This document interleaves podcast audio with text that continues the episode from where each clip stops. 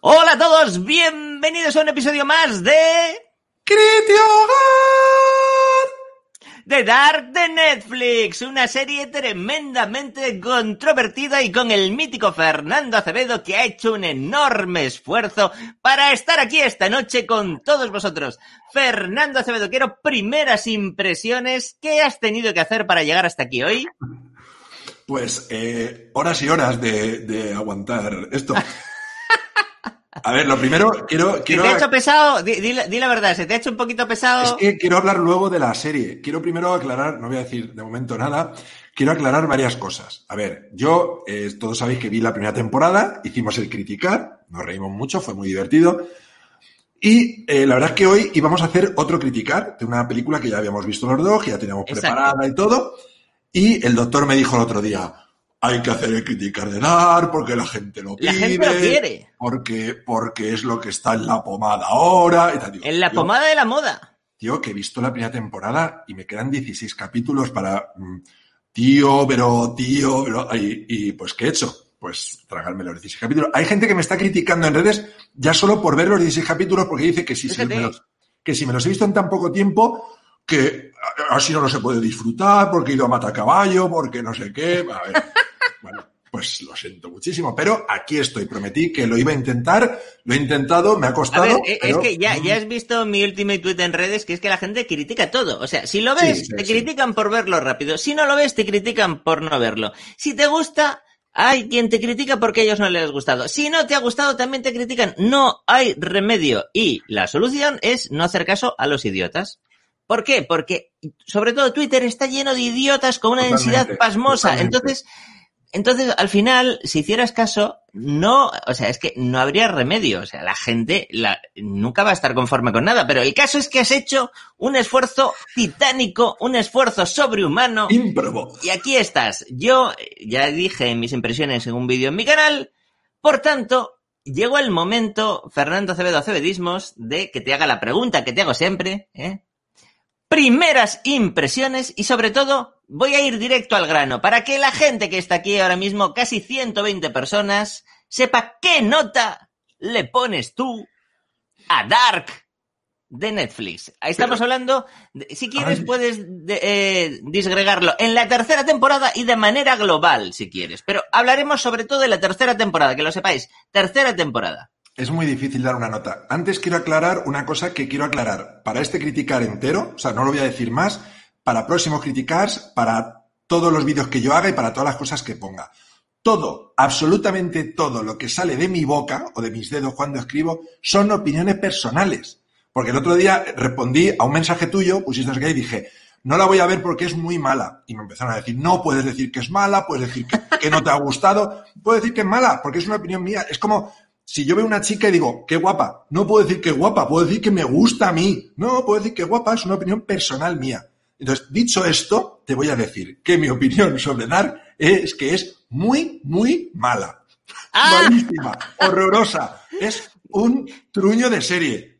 En global y en, el tres- en la tercera temporada todo Tra- igual. tradúcelo, tradúcelo a una notita para que la gente tenga- yo, yo fíjate que yo le di, yo para poderme defender le di un 7. En el sentido de que para mí es un portento técnico, pero además eh, creé una escala de aburrimiento, que es la escala de aburrimiento de Freaky Doctor, eh, creada por mí, eh, y tiene un 7 sobre 10 en la escala de aburrimiento de Freaky Doctor. O sea, cuanto más arriba, más aburrida es. Sí, Podríamos decir, por ejemplo, que, que ¿cuál sería un 10 para ti? O un 9. ¿Qué, qué cosa, qué, qué serie, qué película? Uf, es que... Ejemplo, eh, a- a- El Señor ver. de los Anillos podría ser un 9. No, no, el Señor de los Anillos en la escala de aburrimiento de Freaky Doctor tendría un 2, Vale. O sea, que un 3 siete. a Pues veces. yo, yo en la escala de aburrimiento voy a decir que la temporada 1 tendría un una nota baja en aburrimiento, porque es, es eh, ya lo dijimos en criticar, pa- para, mi opinión, es mala, pero no está, no es aburrida. Tiene, tiene sus giritos, desaparece un niño. o sea, ¿le pondrías solamente un 4 sobre 10 de aburrimiento, por ejemplo? un 4 o un 3 incluso a la temporada 1, a la temporada 1. Luego la 2, sube el nivel de aburrimiento. Un, casi y, un 6, ¿verdad? Un 5, un 6. Y, la, y para mí, para mí la, la, temporada 3 es un 9 de aburrimiento o un, o un 8. Pero no, y luego lo voy a explicar, luego lo voy a explicar. Porque es que, a ver, aparte de todos los fallos de guion que tú le darás a nivel técnico, creo que hay cosas que están, se sacan de la manga porque creo que a los, el, la tortura a la que han sometido a esos guionistas por parte de la productora de sacar adelante eso me parece una, debería estar penado por las Naciones Unidas. Esos han hecho lo que han podido. La verdad es que han logrado montar una cosa que no tenía por dónde cogerlo y lo han montado. Pero se han sacado de la manga muchísimas cosas. Pero es que aparte se nota tanto que tienen que rellenar ocho capítulos con una cantidad de material que no da ni para tres, que es que si, si la volvéis a ver, si os fijáis, todo el mundo, todo el rato, habla muy despacio, muy despacio. ¿Y tú crees que hablan despacio para hacer minutaje? No lo sé, pero lo, que no puede ser, lo que no puede ser es que todo el mundo, porque dices, vale, es que hay un personaje que se recrea en sus frases. No, no, todos, absolutamente todos los personajes. Y no es que hablen despacio de velocidad, es que hace, hacen pausas. O sea, lo que hacen es los que hablan así y te dicen lo que te tienen que decir. Y cuando terminan la frase, el otro se queda parado durante pensando, 30 segundos pensando la respuesta. ¿no? No, no. Es, eh, a ver, un poquito de... ¿eh? Perdona. Claro, es que, a ver, mi queja sobre Dark eh, es que la ejecución es muy lenta.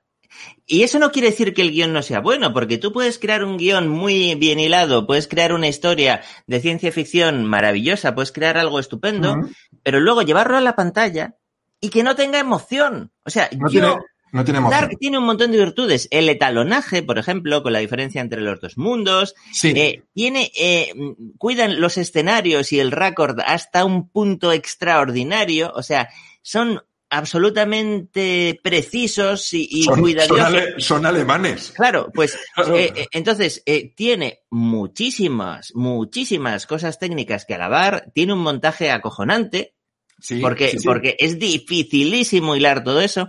Entonces, es que es una cosa que es tremenda. ¿eh? Es tremenda, es que es, es, una cosa fuera de lo normal. Eh, para mí es que eh, yo pocas series he visto con tanta atención al detalle, con tanta atención a la simetría, al ser mundos espejo, con tanta atención a hacer referencias y cosas ocultas para que nadie les pueda decir que las cosas, que las cosas no cuadran. Pero tiene un problemón que es que no hay emoción. No hay emoción. Lo siento, no hay emoción. Ni cuando Adam captura a Martha para meterla debajo del vórtice de la partícula de Dios y así destruir el origen, que es ese niño que lleva en su vientre, ni siquiera en ese momento, que es un momento en el que hay una incertidumbre que dices, ¿qué va a pasar después de que se supone que el origen desaparezca y que no pase nada? No pasa nada. No pasa nada. O sea, eh, el problema es eso, que eh, eh, el, el ritmo es como ver a un caracol en un espejo. Entonces, Tú tienes todos esos medios técnicos, tienes esa atención al detalle, tienes esa capacidad de traer a la historia, de darle idas y vueltas. Y que luego no tenga emoción. No tiene pues lo siento emoción. mucho, lo siento mucho. Dark es fantástica desde muchos puntos de vista, pero ver Dark es un tostón. Es que además, una... que, la, no, que la gente se confunde eh, porque dicen que que, que, es una que es que es eh, que es oscura, que es mmm, pausada, que es, eso no tiene nada que ver con la emoción. La emoción puede ser risa, puede ser terror. Hay películas muy lentas que tienen mucha emoción.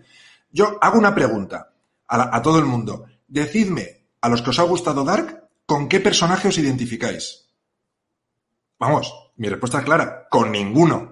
No hay, un, no hay un personaje. Cuando tú ves una película, cual, cualquiera. Yo te veo a ti un poco Helge Nielsen, más, más que nada porque Hel, Helge, no, es, es Nielsen, Helge, ya, ya, es que ya me bailan los nombres. Espera, es un poco voy, Hel, Helge. Espera, espera, que voy a sacar una cosa que me ha acompañado durante la última semana entera, que es el mapa. No, es eh, Helge, Helge es Doppler, ¿no? Es Helge Doppler. Es que, es que espérate, que lo miro. Helge es Doppler, Doppler, Doppler. Bueno, ¿sabes qué? He, he visto, esto es, esto, es, esto es verdad, el otro día puso, puso el doctor una foto en Twitter que yo estaba viendo el mapa, el, el, árbol genealógico en Internet. Es que no es broma, en la primera temporada yo me lo hice porque me empecé a liar y me lo hice, pero en esta ya. Entonces, ¿qué he hecho? Me he impreso y además que, que son dos, porque son el del mundo de Adam, Exacto. que es muy parecido al del mundo de Eva, pero no exactamente igual. Entonces, yo he estado todo el rato con esto en la mesa viendo la serie. Y Pero mírame, mírame, ya que lo tienes ahí delante, mírame si Helge es Doppler. Helge, espérate, Helge, Helge, Helge Doppler. Helge Exacto, Doppler. Helge es Doppler. Helge Doppler, te veo un poco Helge Doppler porque eh, Ulrich, Helge Doppler la- Ulrich le, le machacó con una piedra.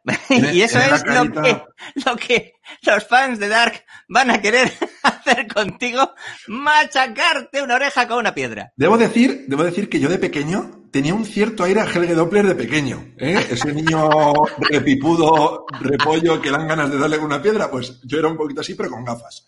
¿eh? Así que, así que eso. Que tiene tan poca emoción, doctor, que es que es una serie en la que estás todo el rato esperando que ocurra el fin del mundo, el apocalipsis, y sinceramente, si es que no es por, es que me daba igual. Digo, y te- digo, no te importa. no me importa, hay el apocalipsis y se acaba el mundo. Perfecto. ¿Que se salvan? Perfecto. No tienes ese, ay, a ver, no, no, porque- pero es que es el ritmo, son los personajes, ya lo dijimos, muy mal dibujados. No hay, no hay diferencia entre los personajes, tienen todos el mismo carácter. Que es- parece que son alemanes, pero un poquito de algo. A hombre. ver, eh, eh, yo creo que hay gente que defiende Dark a muerte. A ver, de hecho, en mi vídeo, eh, que por cierto he baneado a muchísima gente eh, en, en el vídeo mío sobre Dark, Muy bien. gente que ha perdido el derecho a opinar en mi canal. Yo lo, lo siento mucho, pero lo que no puedo, lo que no consiento es ni el insulto ni el menosprecio. Decir, no lo has entendido porque eres tonto, por ejemplo, eh, estás fuera. Eh, decir, eh, pues menudo crítico que estás hecho, que ya se te nota, no sé qué haces aquí, estás solo para hablar de esto y conseguir visitas. A estas Pero, alturas. perdona, que no lo- yo no lo niego, yo quiero visitas, que por cierto estoy perdiendo muchos seguidores en mi canal. Como hemos abierto este canal y la gente solo quería criticar, se han ido del mío, que subo otras cosas también, y el doctor también está perdiendo que sube otras cosas. Bueno, pero es- eso es lo de menos. A mí Bueno. eso- es que eso me da exactamente igual. Pero la gente que llega con ese menosprecio, o la gente, o una cosa que es una cosa acojonante es cuando hay gente que dice, no lo has entendido y me lo intento explicar y resulta que me lo explica mal y me dejan, pues yo qué sé, a lo mejor tres párrafos de, lle- llenas de errores de la trama que no son así y, en realidad veo que están más perdidos que un pulpo en un garaje, que me intentan explicar algo que han entendido ellos y que no, que están equivocados, porque al final ya lo dije en el otro vídeo, Dark tiene dos trucos. Dos, dos trucos. El primer truco es que el desenlace es sencillo, con lo cual todo lo que hay alrededor, hay muchas subtramas que son adornos que te llevan a un desenlace muy sencillo. El desenlace sencillo es que hay que evitar que H.G. Tannhaus pierda a su hijo para que lo demás no suceda. Punto. Ya está. Así te lo resumo. Te lo resumo así nomás, como un canal que hay por ahí. ¿eh? Son muy Lo buenos. único que hay que hacer es eso. Y al final el problema eran Adam y Martha, que llevaban dándole vueltas a, a todos estos bucles espaciotemporales y no los llevaban a ninguna parte porque estaban equivocados. Y la única que tenía razón era Claudia. Y al final se autoinmolan ¿eh? y luego dejan otra cosita, hacen otro, otra cosilla que es, al final, cuando Hannah mira directamente a la cámara, Hannah que está embarazada dice, ve un chubasquero amarillo, tiene una especie de, todos están envueltos en esa especie de déjà vu, déjà vu, y dice, y si tengo un hijo, le llamaré Jonas. Jonas será un gran nombre. Como para decir, "¡Ah! a lo mejor No. nace Jonas en este mundo y damos otra vuelta. a- la- Espero que no, espero que no, por favor. Claro. Eh, Pero, pero el truco de que al final todo sea más sencillo de lo que parece y que también se me criticó mucho porque la trama de 1888 me parece absolutamente accesoria. Y la Mm. gente me dice, no, porque te explica que Bartos eh, y tiene, eh, está con Silja y resulta que tiene dos hijos que son Agnes y al final el que es Noah, que le, el Noah le ponen como su nombre, que no es exactamente su nombre al revés, pero le ponen el nombre de Jano. Y- son- es un, es un, es un, eso, eh, se me ha olvidado ahora mismo. Un acrónimo. Una- una- no, sí, un acrónimo.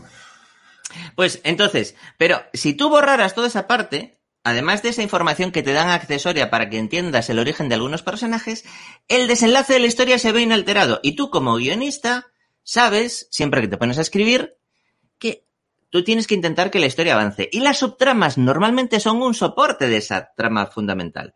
O sea, las subtramas impulsan a la trama fundamental. En este caso, las subtramas te cuentan la historia de esas familias, te dan, exacto, anagrama. No, no acrónimo, anagrama. Pues la- las subtramas te dan referencias y te dan contexto a la historia de esas familias, pero la historia solo avanza en el momento en el que Claudia dice, pero bueno, ¿pero qué estáis haciendo? Eh, y les da la referencia y se dan cuenta que tienen que autoinmolarse para de esa forma sí destruir los, los bucles de esos dos mundos espejo, porque de esa forma jamás llegarían a existir. Y esa era la única solución posible. Efectivamente, el problema eran ellos. Para llegar a ese punto, llevamos tres temporadas en la que en la primera temporada nos cuentan una especie de historia de crímenes que no sabemos muy bien por dónde va y el punto de interés era el niño desaparecido, el niño Mikkel, que viaja al pasado y se transforma en Michael. La segunda temporada son idas y vueltas. Y si habéis visto la tercera temporada os daréis cuenta de lo poco que aporta la segunda. Poquísimo. En realidad, para el recuerdo de la segunda temporada solo queda que al final te das cuenta que hay dos mundos paralelos y la presentación de Adam lleno de cicatrices. ¿eh? Y acabamos en la tercera, cuyo desenlace es ese. Fijad si hay información adicional a ese esqueleto de trama que os acabo de contar. Daos cuenta de todo lo que os han contado además, que no hacía falta, que hubieras entendido la historia sin nada de eso. Entonces, eso es lo que hace que la historia sea aburrida. Pero el- porque el- las subtramas no impulsan a la trama principal. Y lo siento, eh, como ha dicho antes Fernando, esta es mi opinión. Y por eso os digo que es un portento desde el punto de vista técnico. Yo me gustaría aprender del episodio número 7 de la tercera temporada, ver qué es lo que han hecho, me gustaría leerlo, para entender ese galimatías que han logrado ordenar. Pero en escena son unos sosos y son aburridos. Y la gente me confiesa que cuando estaban viendo la tercera temporada estaban viendo el móvil también. Y que tenían que echar para atrás porque no se habían enterado. Y que le habían echado horas. Y que no había forma de emocionarse con nada. Yo debo decir, debo decir que yo soy muy dado a mirar el móvil, estoy siempre mirando cositas. He dicho, no voy a mirar el móvil, me quiero enterar de todo. No he mirado el móvil, bueno, alguna vez muy poquitas, y no me he enterado de nada. No me he enterado prácticamente de la trama principal, sí, de, todo esto de, Adam, de los mundos, eso sí, pero de las tramas paralelas, lo que tú dices. Es que además, a ver, que a lo mejor mi teoría de que es para rellenar horas es demasiado exagerada. No creo, no creo que en una producción de este nivel lleguen a eso. Pero es que lo parece. O sea, decir, oye, que con el guion que tenemos escrito de la trama esto, eh, nos salen seis horas y necesitamos ocho. Bueno, pues mete aquí una historia de los ancestros de este que a la gente seguro que le interesa. Claro, y al final llegas a la conclusión de que Hannah Nielsen que veía, Nielsen que se triscaba y daba igual en el tiempo. No dejaba títere con cabeza, Hannah. Eso es maravilloso. mucho el gen Nielsen, ¿eh? Y iba por todos los Nielsen, ¿eh? Y luego, hay aquí una cosa que nos dice Oscar García Bas y dice, yo tengo una pregunta, ¿quién creó las bolas para viajar en el tiempo? No lo explican, Oscar. No lo explican. Esas bolas que además son muchísimo más prácticas, ¿eh? Y que además te permiten pasar al mundo espejo en el momento que quieras. Es un sistema mucho más práctico que el de la máquina de H.G. Tannhaus, esa máquina que visteis las blueprints, los famosos blueprints que Claudia le entrega a H.G. Tannhaus, que no es tampoco la máquina original que construye H.G. Tannhaus, que ya habéis visto en la tercera temporada que es otra, y tampoco son otras muchas máquinas que habéis visto en sus distintas versiones, desde la versión de las de 1888, que al final es Martha la responsable de que Adam Jonas se escape de 1888, da- de 1888 dándole una gotita que se hace más grande cuando le mete chispazos y, y bueno, No ya se- os digo, eh, no, se explica, no se explica eso, pero es que nos explican muchísimas cosas, doctor. Yo sé que tú dices que es un alarde de guion y tal, es un alarde de guion, de estructura de guion, pero no de guion de contenido, porque se saltan, se saltan muchísimas cosas que se, se las sacan, hacen, eh, tanto esta palabra que tanto nos gusta, Deus es máquina, es sacan cosas porque sí, de la chistera, muchas, y muchas muy importantes. di, di a nuestra audiencia de 262 personas un ejemplo. Pues un ejemplo, el ejemplo más gordo, el ejemplo más gordo es el principio del capítulo 8 de la tercera temporada. El principio del capítulo 8 de la tercera temporada, que dura una hora y pico, es el capítulo más largo, son, además lo he medido, son 21 minutos 21 minutos de conversación entre, entre la vieja, uno, y Freddy Krueger, que es que, a ver, yo- es que yo les he puesto nombre para saber quién es cada uno. No, entre Adam y Claudia tienen una conversación de 21 minutos a esa velocidad que os digo yo de entonces tal. Entonces, hay un momento en esa conversación en la que Claudia le dice, estás equivocado, el origen no es el hijo de Marta. El origen es el accidente de, del Marek, hijo de, Marek de H.G. Hanshaus, este. Ese es el origen. Y entonces, porque sí, porque no sé qué, y yo estaba viendo la serie diciendo, ¿a que no explica cómo lo sabe? Y hay un momento que Adam le dice, ¿y tú esto cómo lo sabes? Y coge Claudia y se casca 10 minutos. Esto es muy importante. Espera, vamos a hacer una pausa. Esto es muy importante, amigos. Este es un detalle del que mucha gente se queja y Acebedismos lo ha observado. ¿Cómo sabe Claudia lo que sabe? ¿Y qué le responde Adam? Sigue, sigue. Adam le dice, vale, el origen es este, me lo creo. ¿Cómo lo sabes? Y entonces eh, Claudia se casca un monólogo de, no lo he medido, pero si son 21, seguramente el monólogo de Claudia son 10 minutos. Un monólogo que no dice nada. Un monólogo que si lo transcribieras verías que es totalmente vacío.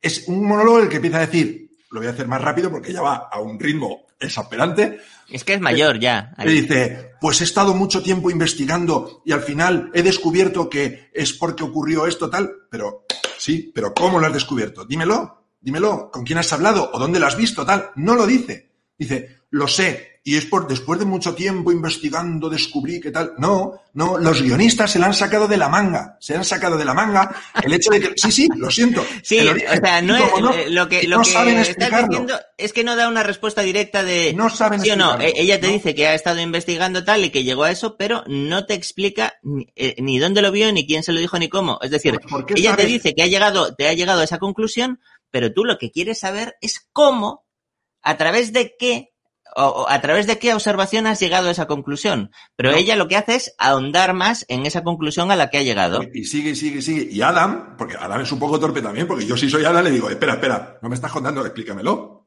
Yo para creerte me tienes que dar una prueba, decir, no, no, es esto, lo sé yo, porque, imagínate, porque fui al pasado, cambié eso y noté que algo, me da igual.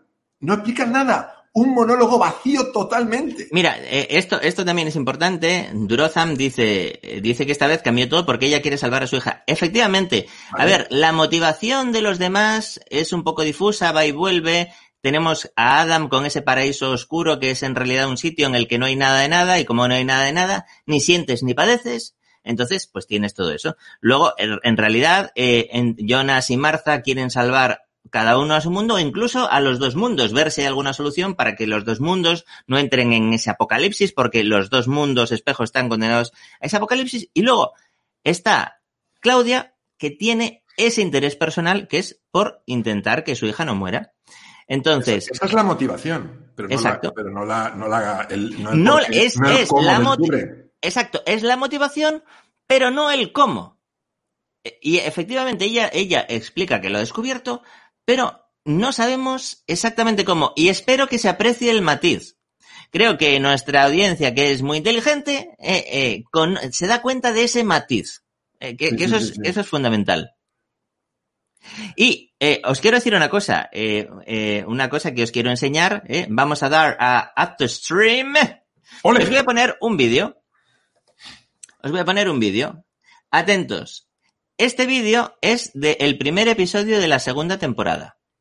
Y aquí vais a ver que en el primer episodio de la segunda temporada vais a ver a la niña Elizabeth Doppler viendo un atlas, ¿eh? un atlas antiguo, y aquí vais a ver que ya nos estaban contando cómo iba a acabar la serie. Nos estaban contando ya qué es lo que sucedía. Era un La- la clave fundamental, ¿eh? Mirad el vídeo, atentos. Aquí está. Está viéndolo. Y ahora veréis algo. Pam, pam, pam, pam, pam. Paramos. Aquí lo tenéis. Aquí está mi cursor. Eh, eh, eh, Entonces, tenemos tres mundos. Este sería el mundo origen, el mundo de H.G. Tannhaus y tenemos otros dos mundos, ¿eh? Mundos en blanco y negro. Estos son los mundos espejo, ¿eh? Esta parte no vemos lo que está pasando, esta parte no vemos lo que está pasando, pero estas son las partes enfrentadas, son los mundos espejo. Aquí ya nos están explicando, esto es eh, lo que simboliza en realidad la estructura fundamental de la serie, y esto ya nos lo dijeron en el primer episodio de la segunda temporada. Yo ya dije en un vídeo que esto tenía que significar algo, pero, pero no me di cuenta, eh, eh, ya os lo digo, eh, porque hay gente que se me ha quejado de que yo no he sido capaz, yo puse una teoría sobre cómo podía ser que acabara Dark, no acerté, y hay gente que se me ha quejado de que no acerté. O sea, o Es que, es que ya te vale, doctor, ya te vale no acertar, no ser un ¿Eh? adivino. Mm. Pues, en- eh, y puse, pues no, pues no acertaste. Pues muy bien, ¿eh? Aquí lo vamos a volver a ver, Va- ¿eh? bane- baneado. ¿eh? Y claro, por, por gilipollas. ¡Hala! ¡Fuera! Entonces, aquí lo tenéis. Esto, esto Soy que vimos, y, y yo admiro estos detalles. Yo admiro estos detalles. ¿Por qué? Sí, sí, Porque, sí, eso- en eso no hay duda. porque hay que ser muy fino para ya colocar esto y darle ese sentido a esos tres mundos. ¿eh? O sea que, eh, sí, ahí lo tenéis. O sea, cosas como esta hacen que yo, cuando pienso en la serie, diga, qué maravilla técnicamente, pero sin embargo, cuando he visto esa ejecución y he visto ese ritmo y he visto que no me emociona, eh, que no me emociona, ya os digo, no me emociona a mí, eh, a lo mejor es cuestión de sensibilidades personales, pues me parece una oportunidad perdida para volver, o sea, porque hubiera sido algo, si esto llega a ser emocionante de verdad, si no llega a ser aburrido, hubiera sido posiblemente una de las mejores series de la historia. Y hay gente que me dice, no, pues yo considero que es la mejor serie de ciencia ficción de la historia. Y me ponen 10 de 10. 10 de 10. ¿Cómo 10 de 10? ¿Me estás diciendo que no se puede hacer mejor? ¿Me estás diciendo de... Y hay gente que incluso me dice, no es lenta en ningún caso. No es lenta en ningún caso. A ver, eso sí que no es opinión. No es eso no es lenta opinión. en ningún caso. ¿Cómo que no es lenta? Es lentísima. ¿Qué has visto? ¿Qué has estado viendo? ¿Qué estabas haciendo? Si te parece eso lento, a lo mejor te tienes que ir a ver el tiroides. Si no te El- parece lento, es que tú estás bradipsíquico ¿eh? y se adapta a tu ritmo de pensamiento. Vete a verte el tiroides, estás hipotiroideo. No tienes sangre, no te corre la sangre por las venas. Eh, o sea, la serie va más lenta que el latido de tu corazón. Ve a ver si estás vivo. Escucha, Es doctor, que, que es, eh, pasa, pasa un poco como eh, con los viajes espaciales, por ejemplo en Interestelar, que una hora de Dark son tres horas en el mundo real. Te lo juro, a mí esto me ha pasado. O sea, yo me ponía a ver Dark, me ponía a ver, digo, tal, tal, tal, y de repente decía, bueno, ya, tiene que estar acabando. Le daba el botón de ese de Netflix de ver por cuánto va. No había llegado a la mitad. Cinco digo, minutos. no puede ser. Ya voy por la mitad. Es Oh, imposible. no, uy, no. Eh, y, y- y eso es la sensación de... ¿Tanto queda? ¿Sabes, ¿Sabes lo que voy a hacer este verano? Me la voy a poner la tercera temporada una y otra vez. Mientras hago cosas, o sea, mientras mm, juego o lo que sea, me la voy a poner de fondo para que el tiempo pase mucho más lento y me dure mucho más el verano. ¿Eh? Dos meses lo podemos convertir en seis o siete meses. Madre mía. Espera, espera, espera, que tengo aquí a Sergio Reyes. A ver qué dice Sergio Reyes. Cuidado que lento y aburrido son dos cosas completamente distintas. Pero en este caso coinciden. Claro, este caso eh, coinciden. tienes toda la razón, toda la razón, Sergio, toda la razón. Eh, y luego, ¿sabes? Y luego ya están los que los comentarios me ponen. Eso es que estás acostumbrado al ritmo de las películas de Hollywood.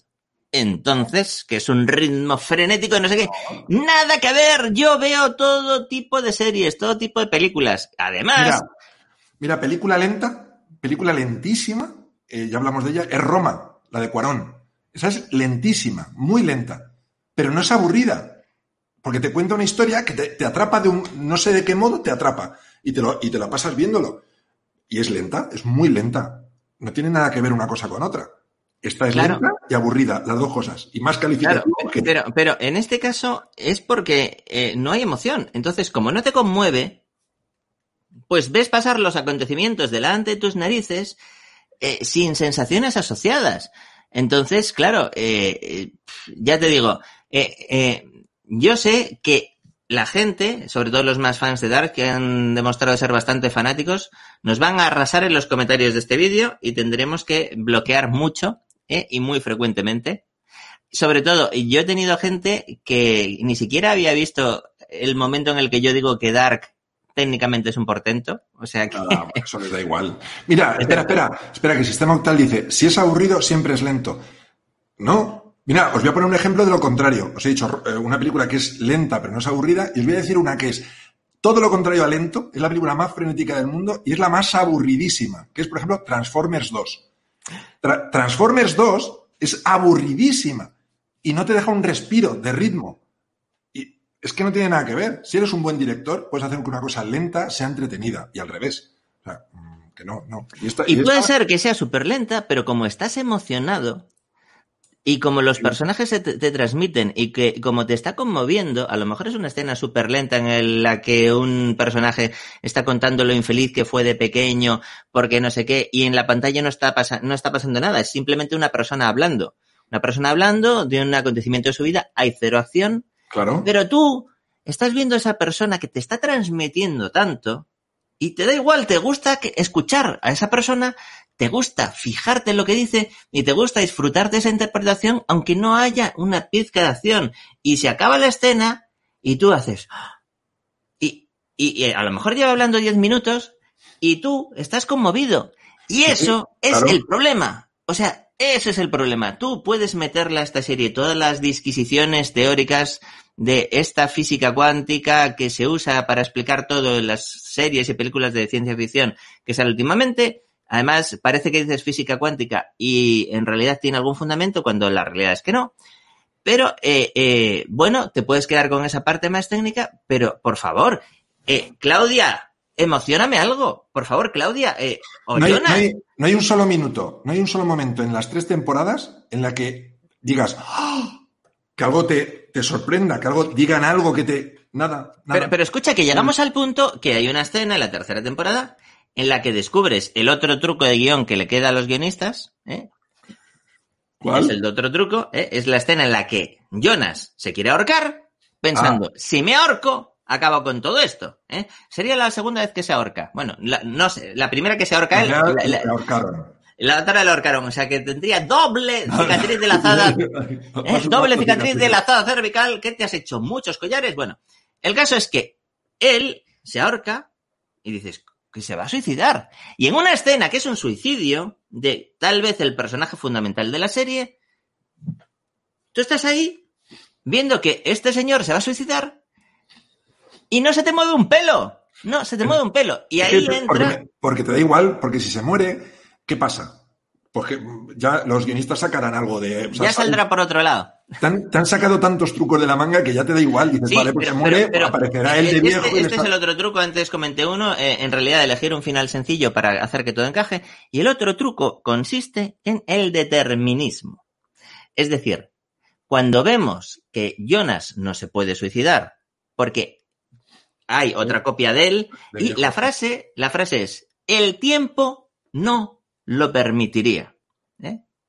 Ellos están cerrando de forma que los personajes casi se ven obligados a tener unas acciones con unas, con unas consecuencias determinadas también. Porque si no te puedes suicidar, por ejemplo, que es un acto de libre albedrío, ¿eh? quiere decir que en el fondo, en realidad estás arrastrado a ese bucle y justo al final la clave es esa misma también. O sea, él intenta suicidarse y no puede, y al final lo que hace es, entre comillas, suicidarse junto con Martha. Cuando evitan que Marek Tannhaus, su mujer y su hija mueran, de forma que H.G. Tannhaus eh, no crea esa máquina que luego produce que los dos mundos se desdoble, eh, es decir, ellos consiguen resolver el problema precisamente haciendo lo que Jonas no pudo hacer, renunciando a su propia existencia. Entonces, es, eh, eh, o sea, eh, tienes toda una línea determinista que te impulsa los, los, acontecimientos hasta ese punto y luego la resolución precisamente es un acto de libre albedrío. Salvamos a Marek Tannhaus y nosotros dos desapareceremos, pero no solo nosotros, con nosotros dos mundos enteros. ¿Tiene eso sentido? Estás emocionando tú ahora más que la serie. Claro. Porque, porque tiene sentido que, que, porque te mueras tú, vale. Que, te mue que se muera Marza, vale. O que se desaparezcan esas chispas eh, cósmicas. ¿eh? Pero dos mundos enteros con todos sus habitantes, dos mundos que en realidad esos habitantes han estado teniendo en esos mundos unas vidas ajenas a todo esto, porque el resto de los habitantes de Winden... ¿Qué más da, doctor? Era, eran ajenos a todo, pues ellos en realidad lo que hacen es acabar con la existencia de dos mundos enteros, llenos de personas, con sus vidas y sus sentimientos. ¿Es eso justo? ¿Esa decisión es justa? ¿Para qué? ¿Para que acaben esas guerras entre los Sigmundos y los Marta fans? Yo sabes, a mí me parece muy justo. O sea, a mí todo lo que hiciera que, las, que, las, eh, que la serie terminara, me parece justísimo. Que tiene que destruir el mundo entero y, y, el universo y todo, pues que la acaben, pero ya. O sea, yo estaba diciendo, por favor, que se acaben. Claro. Al final, al final solo queda el mundo origen y en realidad son como Galactus, destructores de mundos. En realidad acaban sacrificándose no solo su propia existencia, sino dos mundos enteros para que solo quede el mundo origen. hecho, ¿Está eso bien? Desaparecen como, como en, en la de los Vengadores, de Thanos. O sea, igual. en Infinity War. En cenicita, ¿eh? Como Spider-Man, no me estoy sintiendo muy bien. Pues igual. Joder, dice, uy, se me va la mano. Oye, y, y yo quería que comentaras, por favor, ¿qué te parece que el hiperespacio tenga esquinas? Ah, que, y no. y- y- no solo esquinas, tiene suelo y suena. Cuando tú andas por el suelo del hiperespacio, claro, Pero tú vas andando de espaldas y te chocas con otra persona y hace como, como esquinazo, hace filo. Sí, ese hiperespacio está muy bien. Este, ese- mira, de verdad, si es que es todo, es todo un sinsentido. Entonces, bueno, es una manera. Es un poco, a mí me recuerda un poquito, eh, re- repitiendo al, al momento de la biblioteca de Interestelar. Ese momento en el que se mete y ve, ve a su propia hija en la habitación y tal. Entonces, bueno, dices, yo cuando se meten ahí y dices, ¿y ahora qué va a pasar? Lo mismo, me da igual. Ya, ya me resolverán, ya verá, y ven a- se ven a ellos mismos de niños. Mira, tenemos aquí a Diego Par, Carpe84, dice la muerte de Peter, la muerte de Katrina, Adam matando a su mamá, Martha matando al joven Jonas. Y ustedes dicen que no hay emoción. ¡Ninguna! Ninguna de esas cosas que No. estás contando No, me conmovió en ningún momento. Ninguna, ninguna. No, es que, perdona, eh, eh, es un ejemplo, eh, eh, voy a poner un ejemplo, lo dije, no sé si lo dije en el criticar o, o lo dije en Petit Comité, la muerte de la princesa Leia en Star Wars no transmite ninguna emoción, a mí, a mí, no me transmite ninguna emoción. Hay muertes que sí y hay muertes que no. No, no porque muera un personaje, eso significa, hay que saber rodar eso para que te transmita emoción. ¿Cuántos, ¿Cuántos personajes has visto morir en series en eso que te han dado igual? Que Entonces, no, no me vale con que pongas la muerte, no sé qué, el intento de asesinato de tal. eh, cuando un personaje tiene un hijo, no porque tenga un hijo tiene que ser emocionante. Si me lo ruedas bien y me lo cuentas bien, será emocionante, si no, no. Y para mí, esas cosas, todas esas cosas que he puesto, que has puesto, no me parece emocionante ninguna. Dice Mónica Solorzano, lo hicieron para evitar el apocalipsis en el mundo real. ¿Y qué consiguieron? No, no es que hubiera un apocalipsis, no, no, es que destruyeron dos mundos enteros, como si Pero- nunca hubieran Pero existido. eran, eran dos mundos que, que, habían, que acaban de crear como, por, por así decirlo, hace nada. Si es que, que es como... No quiero, no quiero crear un apocalipsis, pero a cambio mando, disuelvo todos estos dos mundos enteros como un azucarillo. Todo se pierde, nada existió.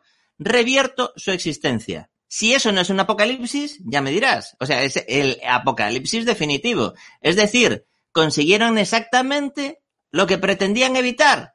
O sea, no, no es posible. En realidad, la decisión final de ellos acabar con esas líneas temporales, acabar eh, esos bucles y demás, no solo les afecta a ellos, les afecta al resto de los habitantes de ese mundo, que ya te digo, el mundo se desdobló y son absolutamente ajenos al resto. Y en ningún caso nadie se plantea que a lo mejor esa decisión no es justa, que a lo mejor lo que hay que hacer es que vosotros os sigáis pegando hasta la eternidad para que los demás puedan disfrutar de sus vidas que son ajenas a vuestras peleitas entre Sigmundus y los Eva Lovers y, las, y la caterva de Martas. Espera, no, es que he ido a pinchar uno, esto, este. no habéis hecho un resumen para saber de qué trata. Eh, ah, mira, en este caso hay que venir resumido de casa. Ni, ni lo vamos a hacer. Yo por lo Hay menos que no. venir resumido de casa. Yo en ¿Tú te realidad... Pero, pero en realidad yo sí, yo os he explicado ya al principio de este vídeo cuál es la clave del desenlace de esta serie. Y os he dado, y os he dado las líneas maestras principales que eh, en principio eh, es lo que necesitas saber. Porque ya os he dicho que las subtramas eh, te dan muchísima información adicional, como en pocas series. De hecho, al final se acaba completando el árbol genealógico y acabas viendo unas, unas líneas eh, con bastantes paradojas ontológicas, ¿eh? la, boots, Ay. la Bootstrap Paradox. Tengo varias paradojas de esas que, que he estado viendo. Es que, es que a mí eso, ya sabéis, a mí, ya sabéis que a mí desde Juego de Tronos el incesto es una cosa, y aquí hay unas cosas maravillosas. Bueno, hay, hay un personaje, no me acuerdo quién es, que es su propia abuela, ¿no, doctor? Me estuviste contando. Sí, sí, sí, sí. ¿Quién, es que Claro, no, no- por- no me acuerdo claro, quién claro, es. claro, porque Elizabeth Doppler tiene a Charlotte y Charlotte. Eso. Exacto. Eso es, sí. Espérate que me he perdido. Bueno, Elizabeth, Elizabeth Doppler eh, viaja al pasado, eh, se, lía, se lía con Noah, acaban teniendo una hija que es Charlotte, y esta Charlotte tiene a Elizabeth Doppler. pues yo tengo, yo tengo otras dos que me, ha- que me he apuntado aquí porque me hicieron, me hicieron mucha gracia, que las, las voy a contar. Porque además quiero contar una cosa que seguramente mucha gente no sepa. Yo por lo menos no, no hace- lo, lo aprendí hace mucho, pero es una cosa muy curiosa. Por ejemplo, eh, el, el niño este sin nombre, ¿cómo, cómo le llamamos? El, El origen. El, el infinito, el origen. El origen es su propio tatarabuelo. Sí, sí, lo, lo tengo aquí, porque eh, el origen tiene con Agnes a Tronte. Exacto. Vale, Tronte es el padre de Ulrich, Ulrich es el padre de... A ver, me he perdido aquí. Dale, dale, dale. Claro, Ulrich es el padre de Marta y Marta es la madre del origen, Exacto. con lo cual es su propio tatarabuelo.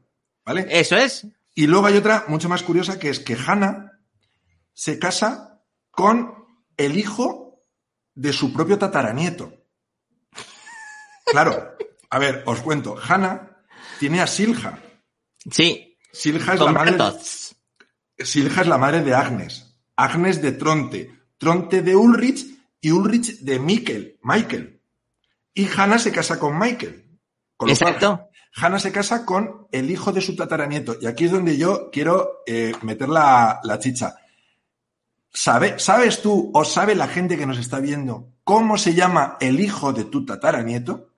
Porque tú tienes hijo, nieto, bisnieto, tataranieto y después ¿qué va? El chotno. El chorno, correcto. Porque, porque el doctor, el doctor es muy listo, el doctor es muy listo.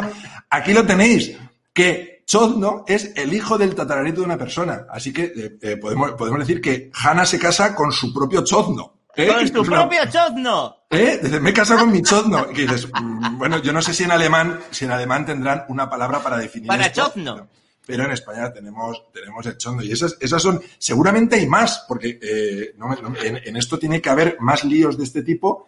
Pero bueno, yo, Sí, yo sí, estos dos mientras veía la serie. O sea, sí, sí, o sea, al final es, es todo un, un- un follón de tres pares de narices que en realidad de todo ese follón, de todo ese lío, importante para la historia hay dos cosas o tres. Y eso es así, eh, ya os digo, eh, la gente dice, no, porque entonces si te saltas no sé qué, no sabrías que no sé cuánto, ya, pero no es la clave. O sea, hay cosas que para que la historia tenga, tenga sentido no necesitas saber. Hay cosas que no necesitas saber para que la historia cuadre. ¿Por qué? Pues porque se puede resumir y esto lo que da la sensación es que tú tienes una idea central y se ha hecho una cosa que es una técnica que se usa a veces en guion y es escribir alrededor de la idea central. O sea, tú tienes esto y empiezas a escribir alrededor para que todo cuadre. Bueno, eh, ya os digo, eh, puede ser más o menos efectivo. En este caso, desde el punto de vista de hilar y atar cabos y detalles, es muy efectivo. Y ya os estamos diciendo que llegado a un punto determinado en el que tú eres un espectador, puede ser que te aburras. Hay gente que dice que no, que en ningún caso se aburrió. Hay gente Bueno. que dice que lo pasó fenomenal. Pues muy bien. O sea, ¿cuánto me alegro que lo hayas disfrutado? O sea, Hay, hay, hay mucha gente en el chat, eh, doctor, bueno, muchas no, pero hay unos cuantos que nos están diciendo que les parece muy bien que no nos guste, pero que estamos haciendo, eh, la estamos machacando porque sí, porque que esto no. Ah, Bueno, eh, pero es que no la estamos machacando, estamos dando nuestra opinión. Claro, O sea, pero eh, vamos a ver, eh, eh, es que es que volvemos Perdona. a lo mismo de siempre. Eh, la opinión de una persona puedes coincidir con ella o no, pero lo que no puedes criticar es que la exprese y la exprese con la intensidad que quiera, porque entonces estáis cometiendo un error que es el error que se ve en Twitter, que está lleno de pequeños dictadores. Twitter está lleno de pequeños dictadores que no toleran ni asumen que nadie diga cosas que no les gustan. Bueno, no pasa nada. O sea, si a ti te ha gustado y la has disfrutado como nunca y es tu serie favorita, felicidades, pero deja que los demás crean que tiene, que tiene fallos. Deja Pero que es- los demás Pero piensen. es, que, pero es que además, repito, que son nuestras opiniones, que tenemos un canal de YouTube donde hacemos crítica y decimos nuestras opiniones, evidentemente. Que son opiniones, que a lo mejor que si a ti te gusta, que me alegro muchísimo. Ojalá me hubiera gustado, porque si me hubiera gustado, habría disfrutado esas 26 horas y no las habría, no lo habría pasado mal, pero no me ha gustado, lo siento. ¿Qué quieres Dice, que haga? dice Ronaldo 736, ¿no decía Friki Doctor que a nivel de guion ya quisiera escribir como los de Ark? Pues sí, ya me gustaría ser capaz de tener esa capacidad de tener todo eso en la cabeza y darle forma y darle sentido y no dejarme cabos sueltos ni flecos por el camino. Ya me gustaría. Pero lo que no me gustaría es que una vez llevado a pantalla me quedara tan aburrido. Y luego, y luego hay que distinguir, doctor, en, en el guion hay dos cosas. Está el guion y está la trama, la historia. Eh, para mí, es opinión personal, repito, que me da mucha rabia tener que repetirlo cada vez, pero es que si no, parece que la trama está muy mal, está muy mal. Es una trama que no, no aporta nada, que no, no, no te lleva a ningún lado. Pero a nivel de guion, o sea, esa trama puesta en guion, estructurada, escrita y, separada en, en, en, diálogos, en escenas, en, en secuencias, está muy bien. Eso, eso hay que reconocerlo. Está, lo que tú dices está a, los pobres guionistas, es que no sé cómo han trabajado en Dark, pero a los pobres guionistas a los que les hayan dado tenéis que contar esto en ocho capítulos, escribidlo, mmm, les ha puesto una tarea alucinante y lo han, y la han resuelto con nota. En, en, ese sentido sí que con nota. Que lo que me están contando es un tostón y no me aporta nada. También, también. No tiene nada que ver una cosa con la otra. Es como si tú haces el mejor escultor del mundo, hace una escultura al detalle perfecta, milimétrica, hiperrealista, pero es un, una escultura de, imagínate, de, yo qué sé, de una mierda. Será la mejor mierda del mundo, será perfectamente, técnicamente será perfecta, pero no me interesa, no me gusta, no me la compro, ¿sabes?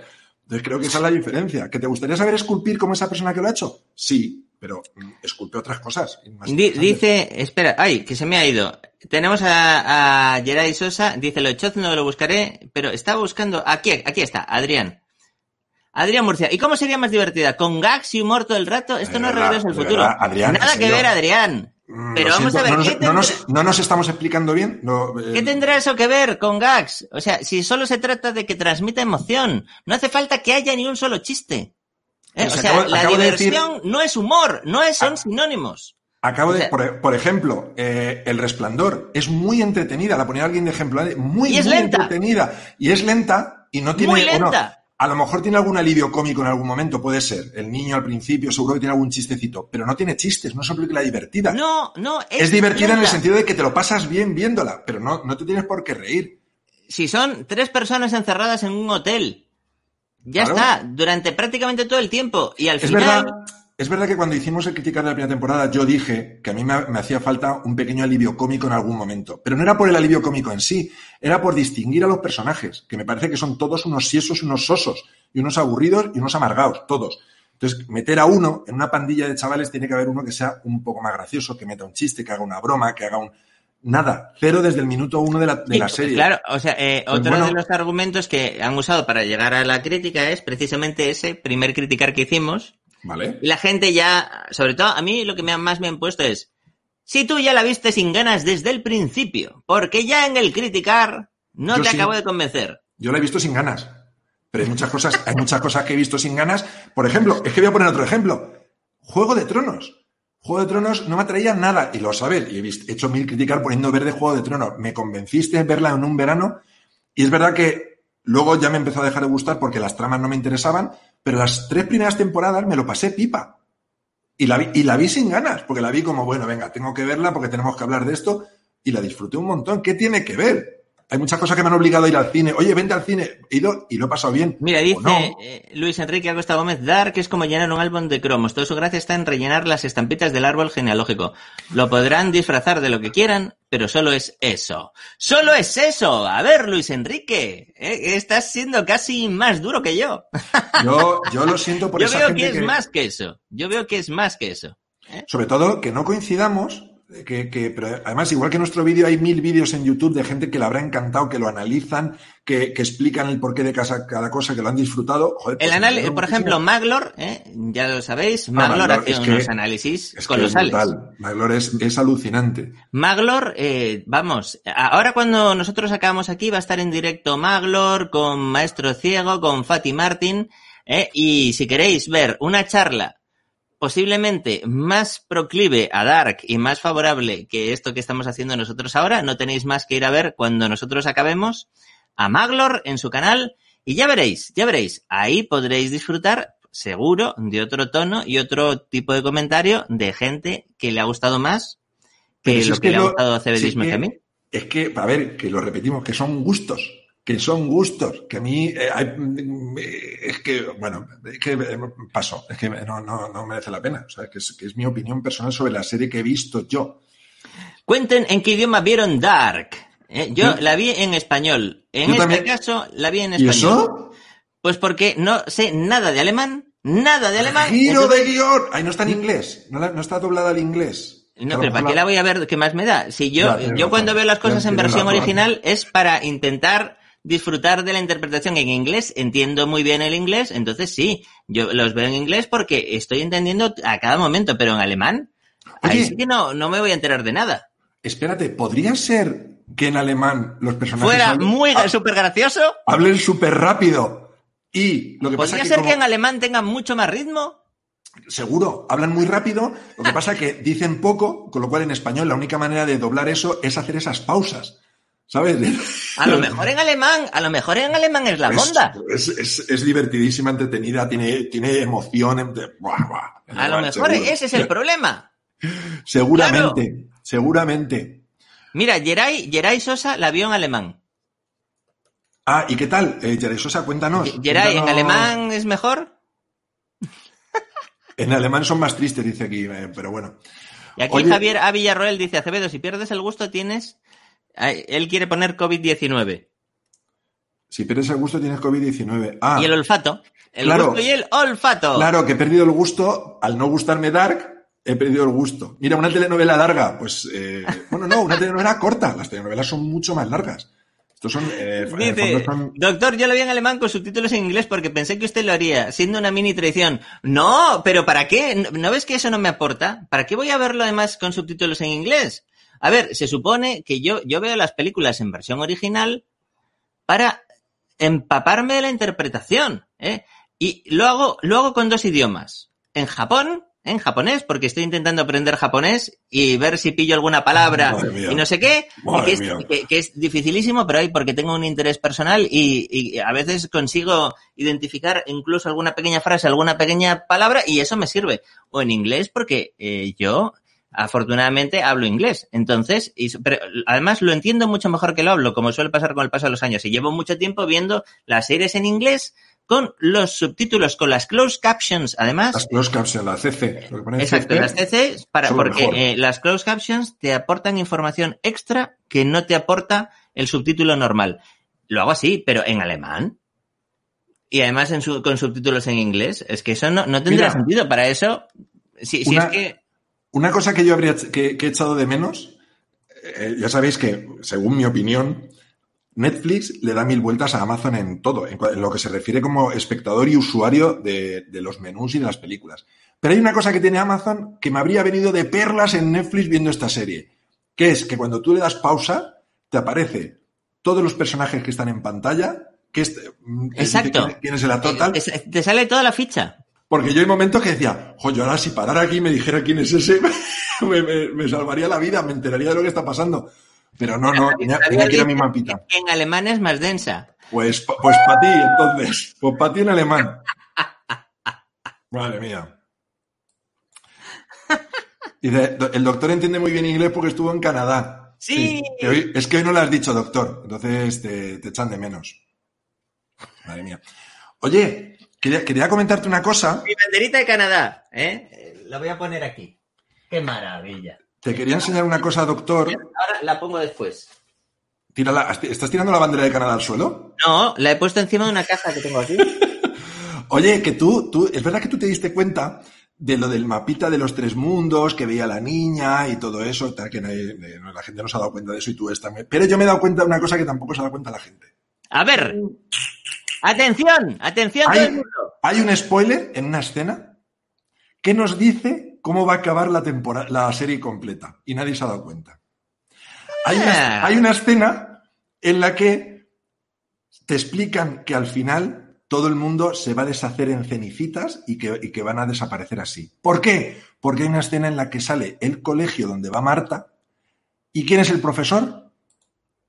Iron Man.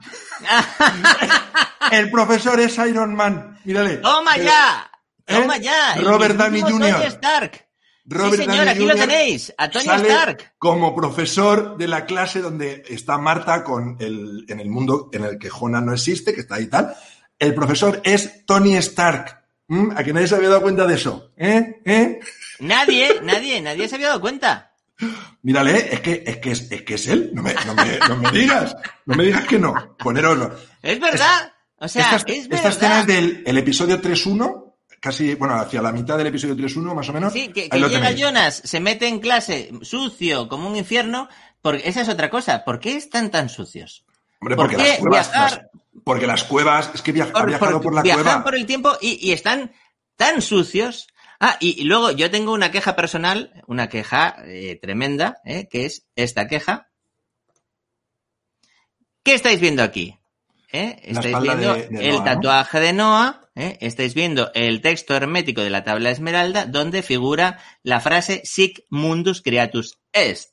¿eh? Que esta en realidad es un texto del, cur- del culto de Hermes Trimegisto, el culto hermético. Has Es tardado decir, casi una hora en decir Trimegisto en un Tri- criticar de Dark. Trimegisto, Hermes Has- Trimegisto. Has tardado una Hermes hora. Trimagi- Trimegisto, el primer alquimista, estamos hablando de la transmutación de los elementos y todas estas cosas, la, la tabla esmeralda y demás, Sí, sí. figuran en la primera y en la segunda temporada. Y yo pensaba, ahora en la tercera, me van a decir qué tiene que ver esto, me van a contar por qué Noah se tatúa en la espalda este panfleto que te mueres, me van a contar, oye, eh, eh, que- que- porque el texto de Sigmundus viene aquí, me van a decir, eh, me van a decir algo más. Y ni. Hermes Trimegisto, ni Tabla Esmeralda, ni nada, de nada, de nada. Se Es olvidan por que es por- completo Es por de todo estética. Igual que tú te tatúas un dragón o, un- o unas letras chinas, pues él se tatúa la tabla de Trimegisto porque La, le la gusta. tabla esmeralda. Pues a ver, eh, eh, señores, eh, ¿no os habéis dejado por el camino muchas cositas? ¿No os habéis dejado por el camino un personaje como Mikel, Mikel Michael? ¿eh? ¿No os habéis dejado muchas cosas de estas que a lo mejor hubieran tenido algún interés? ¿Para qué me habéis mareado tanto con todo lo del culto hermético? ¿Para qué me habéis contado todas estas cosas si al final, si esto no hubiera salido en ningún momento, ¿eh? de nuevo amigos, volvemos a lo mismo, si ninguna de estas cosas hubiera salido en ningún momento de la temporada, hubieran sido relevantes para el final. Da igual la tabla esmeralda, da igual Hermes Trimegisto, da igual todo. Todo esto es atrezo, que al final ya Dice, habéis mira, visto Mira, dice, que no tiene ninguna relevancia. Luna Lázaro lo explica muy bien. Dice, siembran para no recoger. Efectivamente. Claro, eh, ya os digo, eh, claro, al final lo, lo único, lo único que importa eh, de todas estas cosas es precisamente, pues, esto. Solo queda esto. De todo ese rollo, solo queda lo de Sigmundus Creatus Est. Y así fue creado el mundo. Pero igual que le han llamado Sigmundus, le habían podido llamar Asociación Internacional de los Viajeros en el Tiempo o la alegre pandilla de Adam el Desfigurado. Da igual. Da igual. O sea, Adam, Adam el desfigurado, alias Freddy Krueger, que está muy bien el maquillaje casi siempre. ¿Eh? Tiene algún par de escenitas en Pero el que, hay un par en de escenitas en que el hueco todo- del ojo... mm, y, y la, y la goma de la calva, mm, la goma de la calva canta a veces un poquito. Por, eso lleva, por eso lleva el cuello este tan alto para tapar. Sí, para, para, oye, que aquí no se vea la transición. la- la ¿Por junta de qué? aquí, Porque mm. aquí hay mucha goma. De hecho, hay una escena eh, en la trama de 1808, cuando él ya está desfigurado, que es un Adam que se le ve más joven pero desfigurado. Hay una escena en la que está de lado, incluso la calota abulta un poquito más de un lado que de otro. O sea, parece que tiene un lipoma eh, o un quiste triquilemal aquí en la cabeza porque la calota, mm, eso hay que estirar y te queda níquel. Te queda Miquel. Claro, Te queda, claro. Te queda, te queda Miquel. Y, al final, ¿tú qué crees? ¿Que Adam se desfiguró por un chispazo? Porque en 1808 vemos cómo él está con la máquina esta, que es una copia de las máquinas de Tesla, que lanzan rayos y le pega un chispazo en un brazo y ahí... ¿Tú qué crees? ¿Que se desfiguró porque le pegó un chispazo en la cara? Porque eso es lo que hacen entender. Bueno, pues, eh, pues seguramente, o sea, si los guionistas lo han puesto así. Porque tiene esto.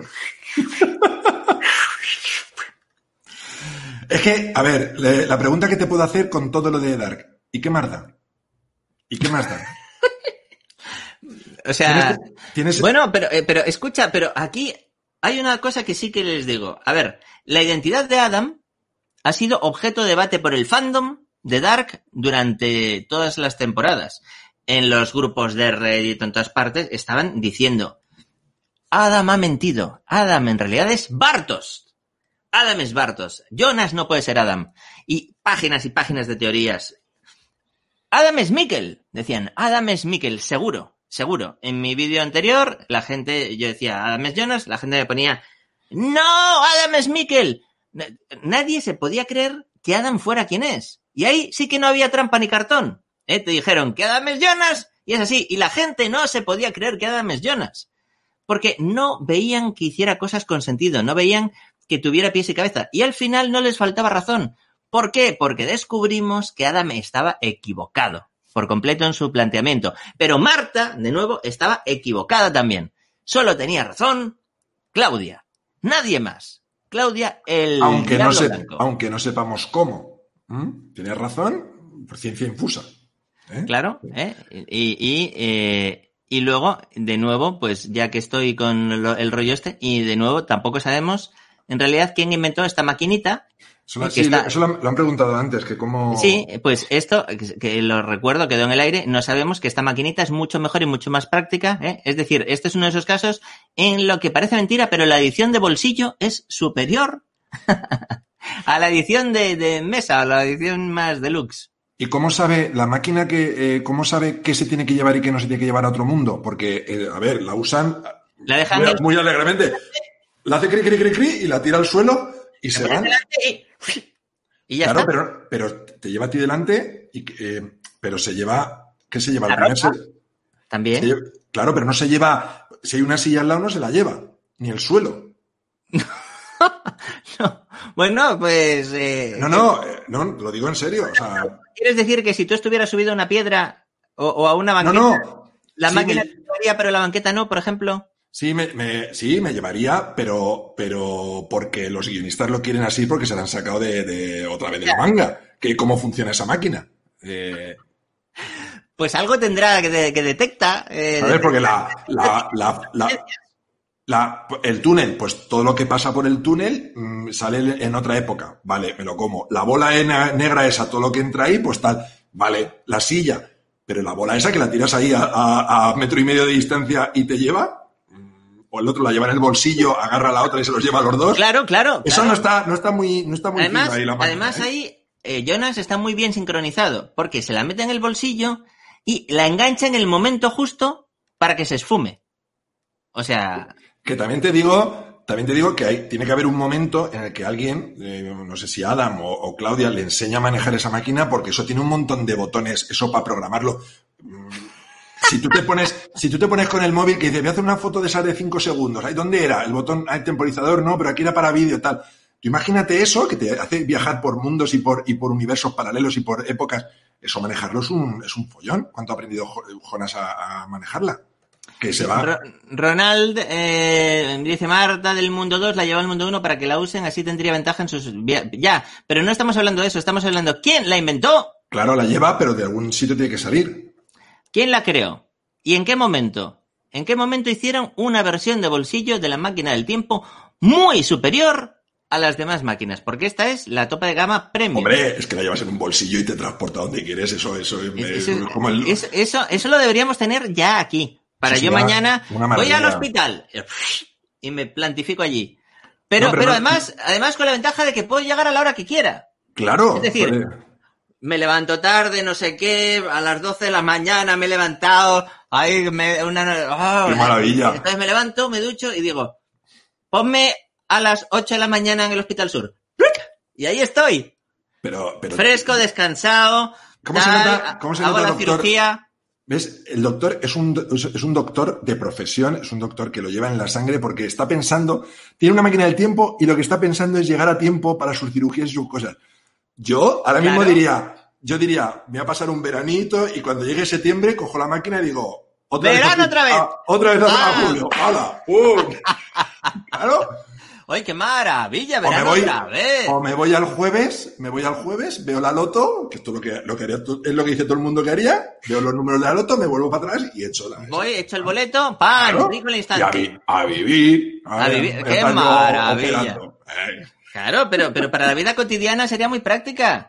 Porque Sí, sí, sí, además ojalá. te desplaza, ¿eh? Eh, Entonces, ¿qué, qué, eh, ¿cuántos mundos espejo habría? Porque yo iría a uno que estuviera bien, bien. O sea, un mundo espejo, uno, uno. a uno tope de gama. Yo ¿Qué iría es- por los mundos... es- qué es un mundo bien, bien para ti, doctor? O sea, ¿qué tendría que tener el mundo? ¿Qué le sobra, qué le falta a este mundo para ser bien, bien? Mira, a este mundo le sobra gente, mucha. o sea, que eres un poco Thanos, tú también, ¿eh? Eh, sí, le sobra mucha gente, sobre todo en Twitter sobra. Y yo sería un mundo en el que no hubiera preocupaciones, ¿eh? Eh, en el que pudiera disfrutar de mis hobbies y eh, tener un chalet con una galería de tiro con arco, por ejemplo. Eso. No. Cosas random que me apetece. Un mundo que Ah, está bien, mañana no, está muy bien. pudiera ir a las Maldivas, por ejemplo, y echar allí una semanita y otro día ir a, yo qué sé, a, a Bangkok, por ejemplo, eh, y llevar a mi sobrino Fernandito a Bangkok, porque eh, ya sabéis que es medio tailandés. Entonces, eh, por yo qué sé, un, un mundo en el que tuviera ese tipo de libertad. No quiero ser inmortal, no quiero tampoco, no sé, pero, pero sí que tener libertad para desplazarme, ir de aquí para allá y, y no tener ninguna preocupación económica y, y no tener preocupaciones de salud. Yo creo que eso sería un mundo tope de gama. Pues yo, mira, con las dos últimas cosas que ha dicho me quedo solo con eso. No tener preocupaciones de salud ni, ni de dinero. Vivir. Es que, es que imagínate, es que eso, eso sería No fenomenal. quiero ser, de verdad, yo, no- yo cuando era más joven decía, jo, yo quiero ser rico porque quiero tener... No, no, yo ahora mismo me conformaría con tener la vida resuelta, como la tengo ahora, o sea, de poder vivir y, y no tener ningún problema grave de salud. Yo con eso ya, yo sería feliz. Y tener mi, mi canal de YouTube para mm, mis cositas Con un millón de para que, nos, para que nos pongan verdes y Botón digan que no, tener- oro, no tienes ni idea porque no te ha gustado la serie que a mí, ¿sabes? Y pues eso, eso es lo que yo, lo que yo busco del mundo. Oye, doctor, yo creo que más o menos, ¿no? Tenemos, Sí, tenemos ya no, Dark. no vamos mal, no vamos mal. ¿eh? Podemos responder alguna pregunta más de la audiencia. Pues vamos a- es decir, podemos entrar en el ciclo final. Este Vamos es el a- ciclo final antes del gran apocalipsis que será el cierre de este episodio de criticar The Dark. El apocalipsis. A ver, a ver qué preguntan por ahí. Eh, dice, Mira, esto mira, está bien. Ah, bueno, Acevedo, ¿cómo llevas el Señor de los Anillos? Pues, a ver, aprovecho para decirlo antes, que antes lo, he- lo he mencionado, que, que estoy perdiendo seguidores en mi canal de YouTube, mm, pero lejos ritmo- de ganarlos, es decir, el objetivo y la- el reto de Acevedo, lejos de acercarse a ese objetivo de agosto, ¿era? En ¿Era- agosto. era en agosto? Era el, el 1 de agosto. El 1 de agosto tenía que tener, dije 20.000, pero vamos, viendo el ritmo, bastante con que, que no baje de los 10.000, ¿sabes? Exacto. Pues es- vi- viendo eso, eh, pues al revés, lejos de acercarse a su objetivo, Acevedo cada vez se aleja más. ¿Cuál es la parte buena? Que no voy a tener que ver el Señor de los Anillos. ¿Cuál es la parte mala? Que me voy a quedar sin seguidores en mi canal, que, que subo otras cosas que no son criticar, que están muy bien también. Isaac Lara nos pregunta si hemos visto The Voice de Amazon. Claro, hicimos criticar cuando todavía Hicimos podíamos criticar. ir en coche. Sí, hicimos criticar y está, he oído ya rumores de la segunda parte, que está por ahí Sí, eh, está a punto de salir. Eh, bueno, en Mm. septiembre creo que es, perdón. en septiembre. Bueno, pues haremos, haremos, me imagino que haremos criticar de la 2. No haremos como con Cobra Kai, que lo prometimos y lo prometimos y no lo, prometimos y no cumplimos. Ya, a veces nos pasa que no, no siempre. Aquí tienes a JB Butch, que está de tu parte. A mí no puede ver- lo que quiera, faltaría más. y me puede, incluso me puede gustar o no gustar. ¿eh? O sea, a, a- a lo loco, a lo loco. Esta es una gran pregunta, Dark o Lost. Lost, sin duda. Sin duda. Porque Lost, yo tenía ganas de ver el siguiente episodio. Y, ay, y me quedaba, y sí, sí que tenía intriga, y sí que tenía emoción, y me quedaba con el culo torcido, y un oso polar, y el humo negro, ¿y esto qué es? Y lo que pasa es que al final no tenían un cierre. Esa es la diferencia. Aquí en Dark tienen un cierre, un cierre extraordinario, pero desde el punto de vista de diversión, es mucho más entretenido ver un capítulo de Lost que un capítulo de Dark. Yo es que en mi es- opinión, siempre, en mi opinión. Yo es que Lost no la he visto. No la he visto porque no me Pues apetecía. Lost, o sea, Lost tiene mucho puzzle también, mucho puzzle, y además sabiendo cómo, sabiendo es cómo mucho acaba, más pues, entretenida. Lo que pasa es que tiene un final que, que es que es para matarlos. Estos tienen un final, estos son, eh, desde ese punto de vista, es impecable. doctor, Criticar de 24 sería posible cuando lo vea. Eh, acaban de colgar todas las temporadas en Netflix. ¿Cuántas son? Pues no lo sé, creo. ¿Pueden ser 8 o 10? Son muchas. ¡Ah! Con 24 episodios cada una, claro. ¿De verdad? Claro, claro. Claro, es mucho. pero eso es- Es- eso es- es, eh, eh, no me da tiempo en el verano a ver tanto. Ya. No, no, yo, yo, yo lo entiendo. Y además, y además sinceramente, no la, no la he vuelto a ver, pero yo estoy seguro de que ahora te pones con la 1 y estará, habrá quedado un poquito viejuna. Porque, claro, trata temas de terrorismo y tal, que yo creo que ahora a lo mejor te costaría un poquito verla. Yo me- por eso yo prefiero no volver a verla, me quedo con el buen sabor de boca que me Bueno, dejó. yo, yo lo voy a intentar. Yo voy a intentar ver 24 y, y- y lo mismo. Y si no me gusta, nada. Dice Dice- aquí Crystal Z. mm, eh, ah, mira, pregunta importante. ¿Cuándo y dónde puedo comprar tu libro y qué tengo que hacer para que me lo firmes? ¡Eh! Doctor, tu libro. A ver, ya tengo fecha de publicación del libro. De hecho, ya está en preventa en distintas plataformas. Tú pones en Amazon Freaky Doctor ¿eh? y el monaguillo y ya está el libro. Lo puedes tener en preventa. Ahora, la cuestión es, eh, respecto a firmas, haré firmas. eh, algunas firmas hay. De hecho, hay ya una fecha de una firma, de la primera firma, y luego habrá otras firmas que estaremos el monaguillo y yo para firmar. Doctor, no me cuentan nada. Qué guay, Y, tío. eh, qué ganas, y, qué ganas. eh, el, el libro ya sabéis que ya lo dije además, hice mi propio spoiler, que es sobre las aventuras que vivimos el monaguillo y yo en Japón. Y os contamos unas anécdotas y algunos de los más fieles, los pocos de los más fieles que han visto mis vídeos de Japón, esa lista de reproducción a la que tanto cariño tengo, pero que nadie ve, ¿eh? eso es así, eso es así. Bueno, pues lo- aquellos más fieles sí que van a tener referencia porque van a haber visto la lista de reproducción, habrán visto los vídeos y de repente leerán el episodio y dirán, "Ah, amigo, esto es lo que había, esta es la historia. O sea que eh, yo creo que está, es un libro que he hecho con mucho cariño con el Mona y espero que os guste. A ver, es un libro de humor y con un humor muy español. Eh, yo no sé si es un humor que va a funcionar de manera internacional. Yo estoy seguro de que sí, porque aunque el- a lo mejor los chistes, las guiños, pero las historias son unas historias, yo conozco algunas y, y son brutales. Entonces, aunque luego estén contadas con un humor que a lo mejor no pilles algún chiste, pero Claro, la o sea, eh, chapó. es que eh, el humor eh, es muy complicado, sobre todo hacerlo de forma internacional y lógicamente eh, eh, este es un libro de humor que está dirigido a- a- al público español que conoce más o menos, que te- compartimos códigos, registros y Claro. nos suelen hacer cosas, eh, perdón, nos suelen hacer gracia cosas parecidas. Pues a ver, más preguntitas. Mira. Fabián Yánez hace una gran pregunta. ¿Por Ah. qué no hay superchats en este canal? Porque todavía no somos partners de YouTube, Fabián. Todavía tenemos ya el número de seguidores suficientes, pero no tenemos el número de horas suficientes para que podamos ser partners. Y cuando seamos partners, tendremos derecho a cobrar y a tener superchats. ¿Mm? Y ya, ya avisaremos, ya pondremos superchat cuando se pueda, cuando lleguemos a las visitas, que nos falta todavía un ratito. A ver, criticar de la quinta temporada de Black Mirror. ¿Ha salido la quinta de Black eh, Bueno, salieron eso, la, la última que, que hablamos fue la que tiene tres episodios, el de Miley Cyrus y... Ah. ¿Sabes eh, cuáles son? Que sacaron solo tres episodios. Sí, sí, sí, la del robot, la del robot este que, que tiene el. Pero es que no me acuerdo, sinceramente no sé si es la quinta o, o cuál. Y luego hablamos de Bandersnatch también. que no Sí, sé si- hablamos de Bandersnatch, que, es que, que- per- que perdona fue Inés, es que no sé si la quinta es una que va a salir o, o que ha salido ya y no nos hemos dado cuenta, o a lo mejor hemos hablado ya de ella. Porque no sé, por número no sé, no sé cuál es cada una, lo siento. A ver, Caroline Powerpuff, vean Kingdom. Llevo dos temporadas de Kingdom y está entretenida, pero tampoco me parece la repera, ¿eh? Criticar de la serie Snowpiercer y la peli. La serie de Snowpiercer, lo siento Tatiana, pero me parece bastante flojer. yo vi la peli.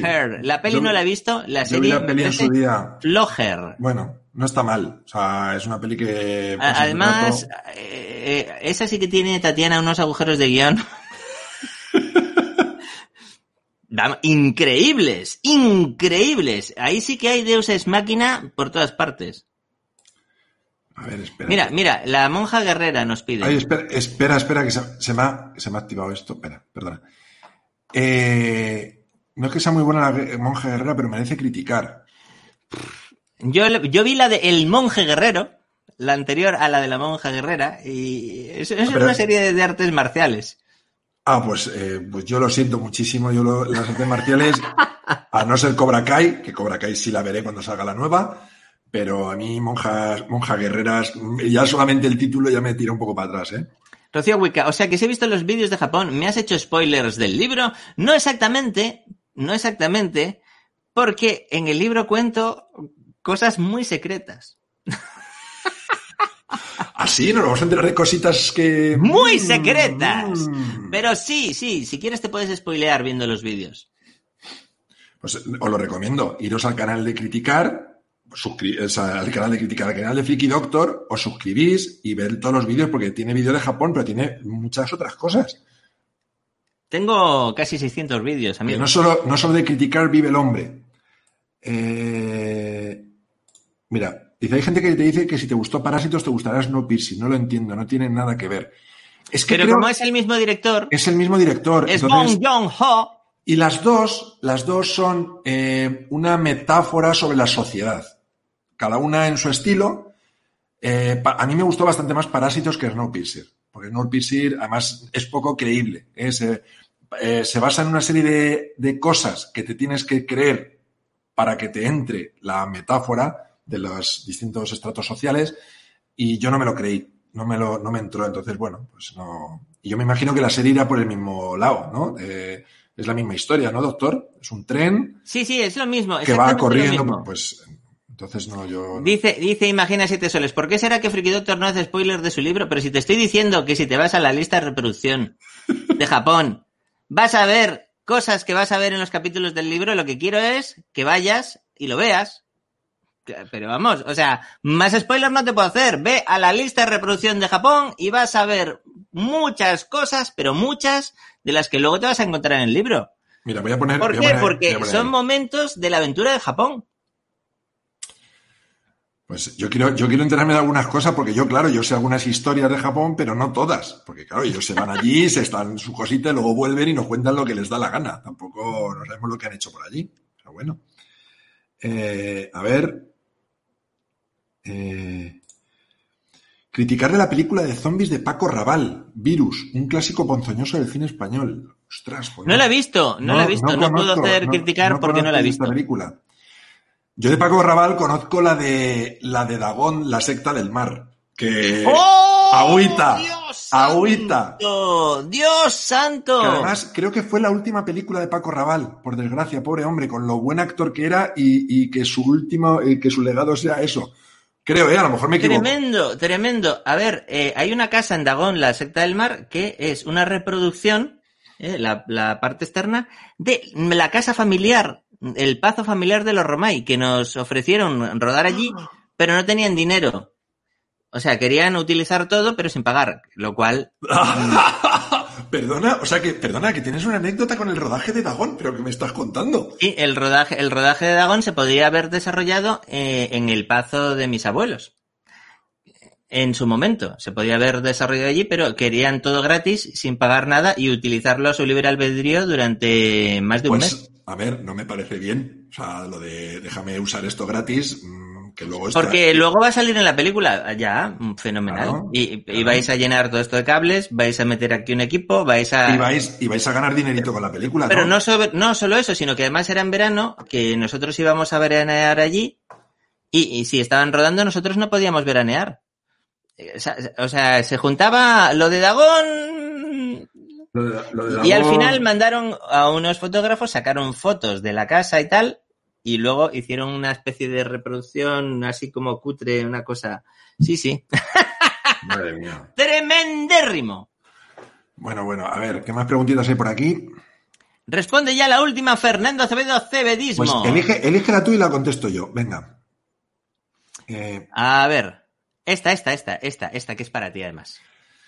Acevedo, no te sientas mal por perder suscriptores. Tus fans se están yendo para que no sufran la ansiedad de los anillos. Lo hacen por tu bien. ¡Qué cabrón! ¡Qué maravilla! ¡Qué maravilla! Pues, eh, bueno, pues he perdido, la verdad es que he perdido, en la última semana he perdido como treinta y tantos eh, suscriptores. eh, Fíjate. Que, que no sé si no les caigo bien o ya se han cansado de mí o lo que sea, pero bueno, pero, oye, de verdad. Mira, están pasando por debajo nuestras dos cuentas, eh, nuestros dos canales, aparte de este de criticar, están pasando por ahí. Bueno, Luis Enrique, muchas gracias por, tu- por tus ánimos. Muy bien, amigos. Pues Bueno. muchas gracias, como siempre, por estar ahí. Muchísimas gracias. Muchas gracias por el respeto. Eso. Muchísimas gracias por el respeto. Yo sé que muchos de vosotros discrepáis y me parece fenomenal, pero de eso se trata. Simplemente espero que hayáis pasado un buen rato, aunque no haya coincidido nuestra opinión, porque una cosa no está reñida con la otra. Y como siempre, muchísimas gracias por vuestro apoyo. Muchísimas gracias. De hecho, lo que tenemos que hacer, doctor, a partir de ahora es poner en los vídeos, al principio, si nos ha gustado o no, para que la gente nos vea solo la gente que coincide con nuestra opinión y no se puedan enfadar. ¿Sabes? Ah, mira, a mí me gusta y a ellos no, pues no los veo. No, hombre, hay que verlo también, hay que ver las, las opiniones de la gente y que, y- y que haya diversidad de gustos. Que si no. Por supuesto. Oye, por cierto, doctor, que no hemos hablado, no hemos hablado Ah, de- mira, Pam. Que hoy vamos-. Hoy vamos como gemelitos. Hoy vamos. Claro, ¿eh? ¿eh? el último diseño de Fernando Acevedo Acevedismos, el Voy a- último diseño. Voy a, poner ahí, voy a poner ahí donde se puede comprar. Se puede comprar la Be freaky, my friend. Pam, Está- el saludo vulcaniano. La tienes en Be Freaky y en Be Geek también. Geek. que es Be Eh, Geek, para el como- público como internacional, Be Geek, my friend. Ahí las, ¿Eh? ahí las tenéis, estas y, y muchas más. Y muchas más. En la pomada de la moda. Pam. Además, no es que nos hayamos puesto de acuerdo, es que ¿sabes qué pasa? Que las dos las, la- los dos la hemos pedido. A la vez. Nos ha, nos ha llegado y pues la- yo la estreno hoy. Creo que el No, doctor se la puso, en, se la puso en la semana pasada. en uno de tus vídeos. Pues yo, eh, yo hoy aquí estreno, en exclusiva. bueno, señores, de verdad, muchísimas gracias. Eh, no, no, no nos enfademos. No, no, merece la No vale la pena. Ya está la no cosa vale muy mal como para enfadarnos por chorradas como si nos ha gustado una serie. Exacto. Eh, eh, es absurdo. Pero bueno, doctor, un Nos placer. despedimos. Adiós. Un abrazo muy fuerte. Oye, doctor, el criticar que íbamos a hacer hoy, que no hemos hecho por hacer Dark, ¿lo vamos a hacer algún día o no? ¿O Yo creo que no- sí. ¿Sí? Sobre, sobre todo si no hay, si no sale nada que esté en la pomada. ¿eh? Vale, bueno, pues ya, ya os avisaremos de qué era. Adiós. Adiós. Ahí estás.